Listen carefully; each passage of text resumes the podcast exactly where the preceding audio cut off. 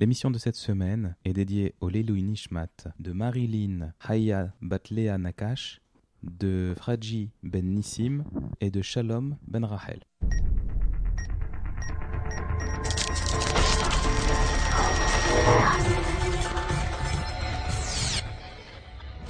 Précédemment, dans Vayeshev. Yosef est vendu comme esclave par ses frères. Ensuite, il atterrit en Égypte où il sera au service de Potiphar, le chef des bouchers de Pharaon. Ensuite, sa femme, qui avec une machination incroyable va faire en sorte qu'il se retrouve en, en prison. Il interprète là-bas le rêve de deux prisonniers, dont l'un, le maître échanson, sera libéré et s'attirera les faveurs de Pharaon à nouveau.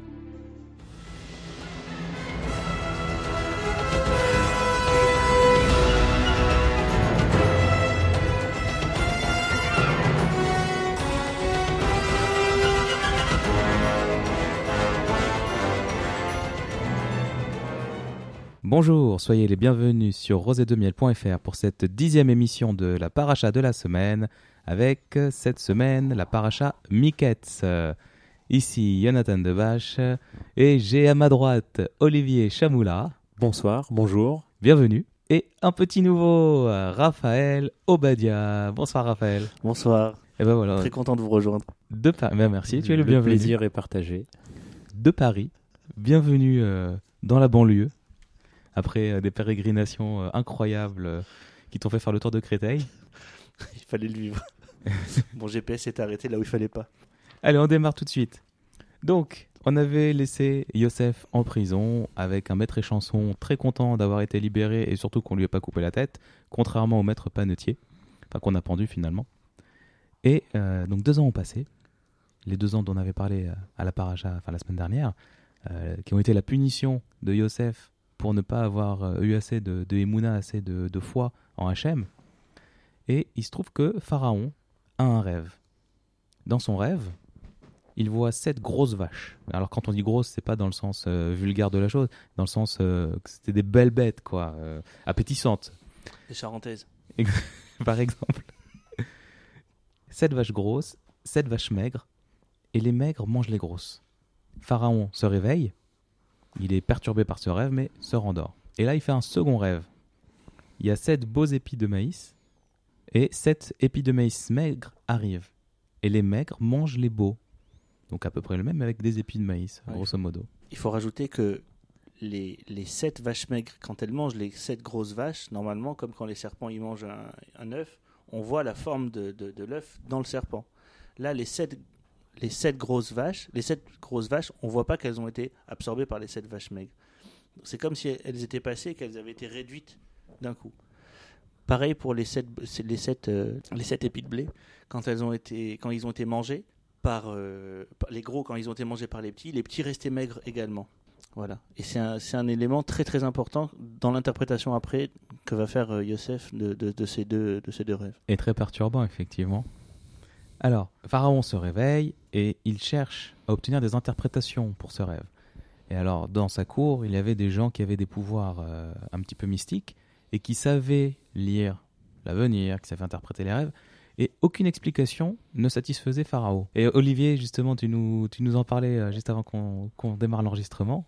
Euh, oui, oui, c'est vrai que on peut se poser la question pourquoi Pharaon il avait refusé toutes les explications de ces de ces astrologues? D'abord, s'il les convoque, c'est qu'il a confiance en eux, qu'il a déjà eu affaire à, leurs interprétations. Et là, il se trouve qu'il n'en accepte aucune. Eh bien, les Chachamim, nos sages, expliquent que la réalité, c'est qu'il connaissait déjà l'interprétation de ce rêve Pharaon. Dans son rêve, Hachem, Dieu, lui avait donné l'interprétation des rêves, mais il l'avait oublié.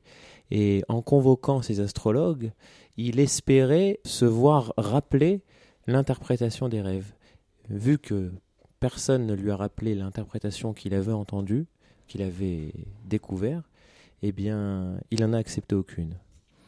Il faut dire un truc, c'est que Pharaon, il a tout de suite compris que dans ces deux rêves, il y avait quelque chose de très important. Dans le texte, il y a marqué qu'il convoque tous les Khartoumim, tous les, tous les, tous les, les, les, les, les, les, les nécromanciens, tous les nécromanciers, tous les, tous les magiciens de, de, de, du pays. Pourquoi il les convoque tous? Parce qu'il sait qu'il y a quelque chose de très important qui s'est passé.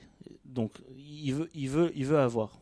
Évidemment, Pharaon, c'était quelqu'un qui était très, euh, qui était très euh, capricieux. Il voulait tout tout de suite et on va, on va, on va voir après toutes les choses incroyables qu'il va, va exiger. Mais euh, malgré tout, il savait que la chose était très importante. Razak. Voilà. À ce moment-là, le maître échanson se souvient de, du petit juif, du petit hébreu, Yosef, qu'il avait rencontré en prison, et il va raconter à Pharaon son aventure en prison. Il va lui rappeler, euh, un jour tu t'étais fâché contre moi, tu m'avais envoyé en prison, et là j'avais fait un rêve. Et l'hébreu a interprété le rêve, il a interprété aussi celui du maître panetier, il avait dit que moi je serais libéré et que je reprendrais le service à tes côtés, et il avait dit que le maître panetier, lui, il y passerait, Arkoum, Tendu, pendu. pendu. Exactement. Et, et c'est exactement ce qui s'est passé. Pharaon envoie chercher euh, Yosef. Et donc à sa sortie de prison, qu'est-ce qu'il fait Yosef? On dit que la nuit porte conseil, je te conseille pas mes nuits. Vous avez dit un album de rap? Non, c'est pas ça. non, il, il va. il- Pharaon, lui La demande, galère de la geôle. Pharaon lui demande d'interpréter son rêve. Et Yosef lui répond c'est pas moi qui c'est pas moi qui vais te répondre, c'est Hachem qui répondra. Donc il se met encore une fois en arrière pour montrer que il n'est que un canal, il n'est euh, que le vaisseau de la parole d'Hachem, rien de plus. On apprend un truc très important dans, dans, le, dans le petit passage. Au tout début, enfin, tout- toute cette paracha, elle est très dense. On apprend deux choses très importantes. Le jour où Yosef est sorti de prison, il est sorti de son trou, puisqu'il était vraiment dans un trou et il pensait vraiment qu'il était mort. D'ailleurs, ils ont été surpris de le retrouver vivant après tout ce temps-là, parce que pendant les deux ans, il n'avait pas nourri. Donc, ils le, ils ils ils le sortent, d'accord? Ils vont voir s'il est toujours vivant. Effectivement, il est vivant, ils sortent. Quand le, quand le, le, maître euh, échanson, euh, qui a été euh, réhabilité, il, il parle de Yosef. Il y avait un hébreu comme ça, il, il, un Nahar, un petit, et un, hé- un, un, un hébreu, c'est-à-dire euh, une race euh, qu'on ne connaît pas, etc. Il en parle avec beaucoup de dédain. Il essaye de le, de le rabaisser. Mais il dit quelque chose de très important qui est en lien avec le jour, c'est qu'il il dit, ce jour, je rappelle mes fautes. Et comme on sait que Yosef, ce jour-là, c'était Rosh Hashanah où il a été sorti, on, va aussi se rappeler qu'à Rosh Hashanah, c'est un jour où on rappelle ses fautes et on rappelle et on fait, on fait Tachanoun. Donc ce jour-là où il est sorti, c'est, c'est Rosh Hashanah. Et, et c'est Rosh Hashanah. Et qu'est-ce qu'ils font euh, pour ramener Yosef devant Pharaon? Il y a marqué dans le texte ils vont le sortir, ils vont le laver, ils vont le raser et ils vont le, bien l'habiller. Et ça rappelle que devant Pharaon déjà, on apprend comment on, doit se comporter. On doit être bien habillé, on doit être propre et on doit, être, frais. De la même façon, ça nous apprend que quand, a fortiori, si on se, retrouve à la synagogue ou quand on va faire la prière, d'accord, on doit être bien habillé, on ne doit pas oublier de manquer de respect, a fortiori devant le plus grand des rois, si on s'est déjà comporté comme ça, l'exemple de Yosef qui nous est donné, devant le pharaon qui était un rachat. C'est ça, donc devant un roi humain, euh, un rachat, donc un, un renégat Ouais, en plus, euh, il fait tout ça. Oui. Alors, a fortiori devant Dieu, qui est le roi des rois et qui est le, au sommet de, de, de la Gdusha, de la sainteté, à ce moment-là, on doit voilà, s'apprêter un peu. comment, comment est-ce qu'on pourrait justifier le fait de ne pas s'habiller euh, pour l'occasion, alors que voilà, quand on rencontre un roi, eh ben, on le fait.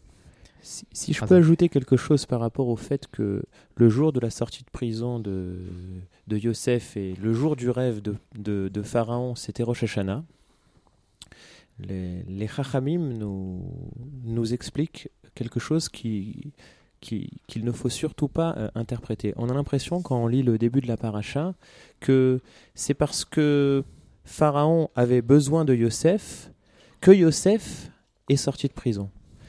Les Chachamim nous disent non, non, non, surtout pas, il faut pas comprendre ça. C'est parce que deux ans étaient passés, c'est les deux ans que Dieu avait ajouté, comme tu l'as dit au début, euh, Jonathan, que Yosef devait sortir. Et puisque de- Yosef devait sortir, alors Pharaon en est venu à faire un rêve qui a fait sortir Yosef de prison. Exact. Et là, je mets l'accent sur le fait que c'était Rosh Hashanah.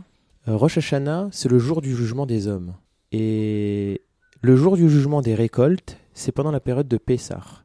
Or là, le rêve qu'a fait Pharaon, qui, devait avoir euh, des conséquences énormes sur le pays d'Égypte et tous les pays euh, avoisinants. Ce rêve, il aurait dû le faire pendant la période du jugement des récoltes. Or, il a fait ce rêve pendant la période du jugement des hommes, à Rosh Hashanah. Rosh Hashanah, comme par hasard, la période où devait être libéré Yosef. Donc c'est parce que Yosef devait être libéré Que que Pharaon- Pharaon a eu ce rêve. Quelle est la cause et quel est l'effet finalement? C'est pas ce qu'on pense. C'est ça. Razak. Alors, il lui interprète. Les sept bonnes vaches représentent sept bonnes années, c'est sept années d'abondance. Et les sept vaches maigres représentent sept années de famine. Idem pour les épis de blé, parce que c'est euh, l'explication est exactement la même. Par contre, le fait que le- les deux rêves soient redondants et qu'ils aient la même signification globalement signifie une chose, c'est que c'est imminent. Les sept bonnes années d'abondance, les sept années d'abondance suivies des sept années de, de famine vont arriver là. Il faut se préparer. C'est tout de suite. Exactement. D'ailleurs, quand on, a, quand on fait un rêve et qu'on va demander à son rêve si le rêve, la première question qu'il pose, c'est ça t'arrive souvent? Pour dire si ça arrive souvent et ça se répète, c'est qu'il y a quelque chose dedans. Si c'est un, un rêve stable, comme ça, qui furtif, qui passe, dont on se rappelle à peine, mais qui nous a dérangé, on s'en fout. Il a moins de poids. Il n'a pas de poids et on n'en tient pas compte. D'accord. Razak. Alors, Yosef continue. Il dit à Pharaon Il faut que tu recherches un homme pour faire face à ça, pour faire face à, à ce qui va se passer. Pharaon, déli- Pharaon délibère avec ses serviteurs et il trouve que l'idée de Yosef est bonne. Et il dit Bon, écoute, on a besoin de quelqu'un euh, qui va, qui, va, qui va faire le sale boulot pour nous. Tu es taillé pour le, pour le job.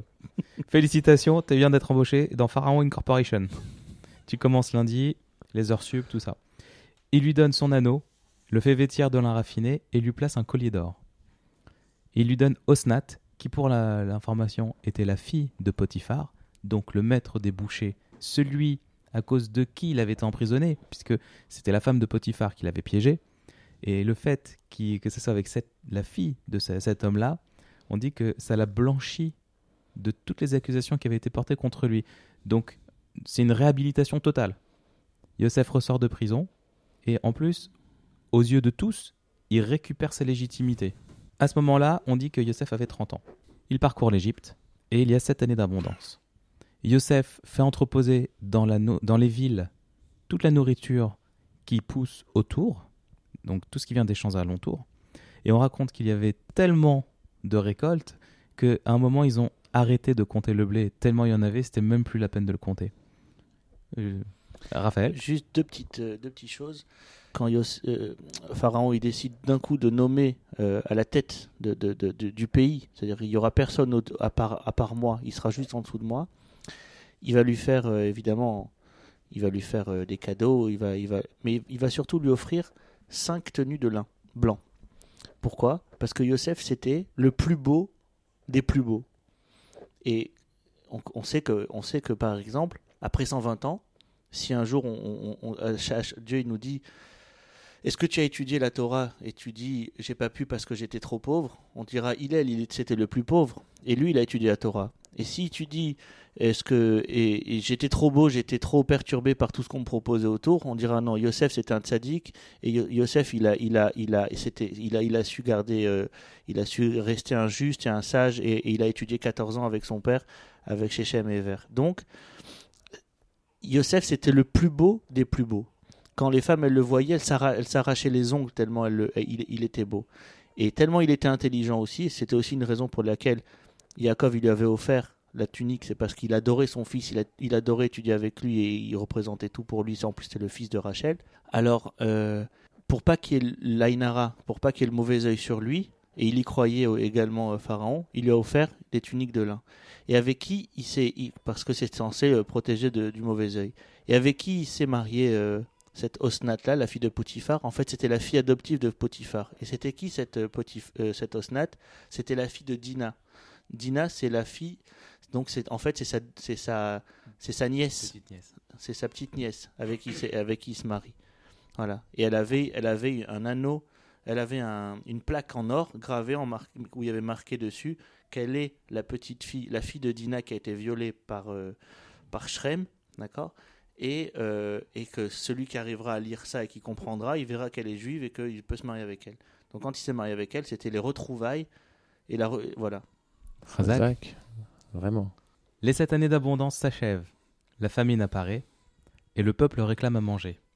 Pharaon l'envoie vers Yosef en disant J'ai nommé quelqu'un pour ça, allez voir le responsable euh, de- des ressources. Yosef ouvre les vannes de, de, de tous les stocks qu'ils ont pu faire pendant les sept années d'abondance, et le peuple mange à sa faim. La famine, à ce moment-là, s'étend hors d'Égypte. Et Yaakov apprend que l'Égypte a des réserves. Alors, selon les commentateurs, il y en a qui disent qu'en fait, il ne le savait pas, il l'a juste euh, deviné, c'était juste une, une névoie, une prophétie. Il n'avait pas eu euh, l'information de la part d'un homme. Et eux, tu, tu voulais ajouter quelque chose, Raphaël? En fait, lui, il a pas été, Yaakov, il n'a pas été touché par la, par, la, par la famine. Mais il était tellement. on, a- Il- on y va. Ah, d'accord. On y va. Alors, en fait, et comme tu disais, eux avaient fait des, euh, des réserves. Et ils avaient tout ce qu'il fallait.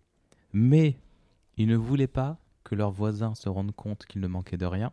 Parce qu'ils se sont dit, si les voisins se rendent compte que nous, on a tout ce qu'il faut, ils vont venir nous prendre.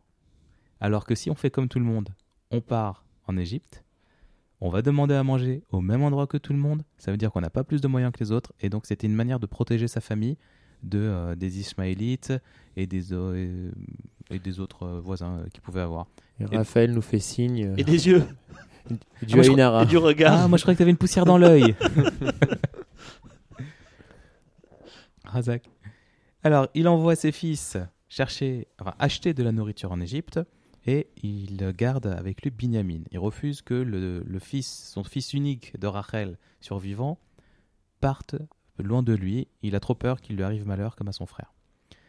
Alors, les frères de Yosef arrivent devant Yosef, qui à ce moment-là est le gouverneur d'Égypte, mais on dit qu'ils ne, le- ils ne le reconnaissent pas et se prosterne à ses pieds. Réalisation du rêve dont on avait parlé la semaine dernière, un des rêves qui avait valu à Yosef la haine de ses frères. Malgré tout. Malgré tout. Malgré tout. Pour dire que dans les rêves, il y a toujours quelque chose qui est faux. Il y a toujours quelque chose qui est faux. Il y avait dans le rêve, il y avait le soleil, la lune et les dix étoiles. Oui. Sauf que la mère de Yosef, elle était déjà morte. Pour nous apprendre que dans les rêves, il y a, il y a toujours des petites bêtises. Puisqu'elle ne pouvait pas se prosterner, elle était déjà partie. Bien sûr. Il avait fait deux rêves. Dans le, dans le premier, il n'y avait pas la lune et le soleil. Le premier, c'était juste des gerbes de blé. Ah, Les gerbes de blé.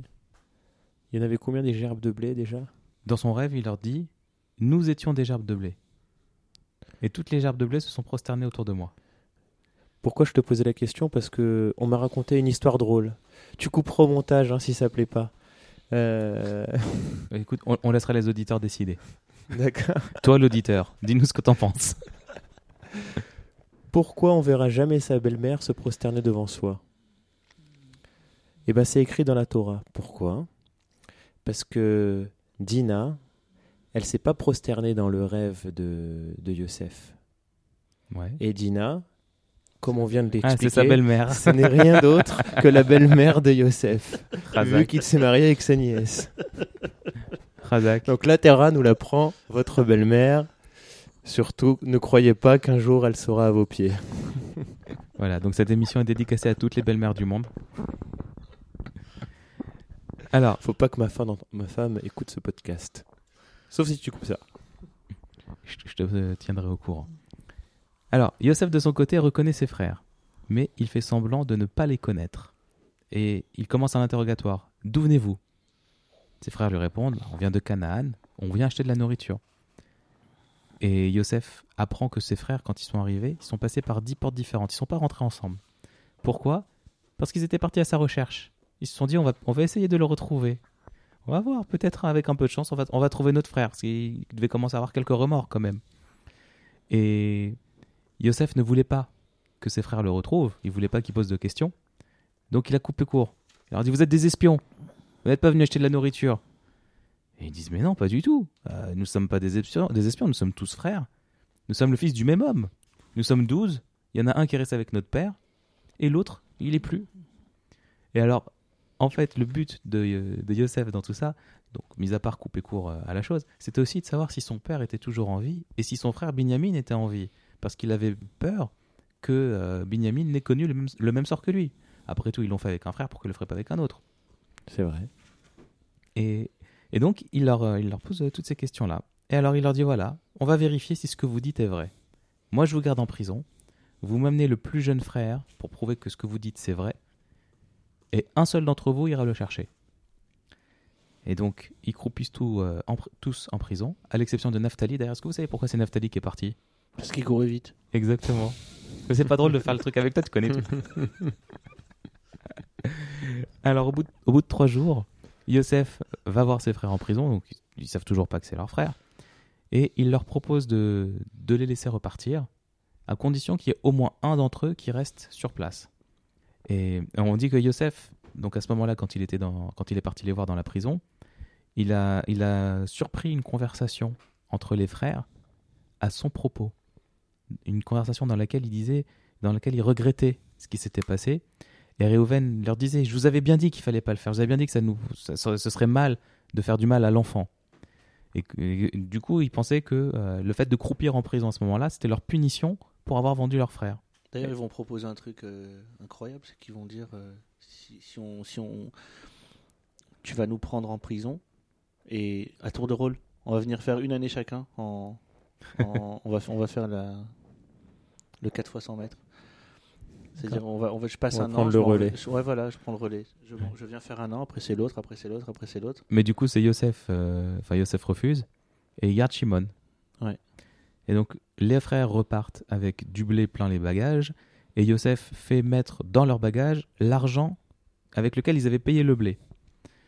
Les frères repartent à Canaan, ils racontent leur histoire à Yaakov et Yaakov refuse tout net de laisser partir Binyamin. Non, il ne partira pas d'ici. Et Réhouven aura beau dire voilà, je mets sur la table la vie de mes deux fils. S'il arrive malheur à Binyamin, tu tues mes enfants.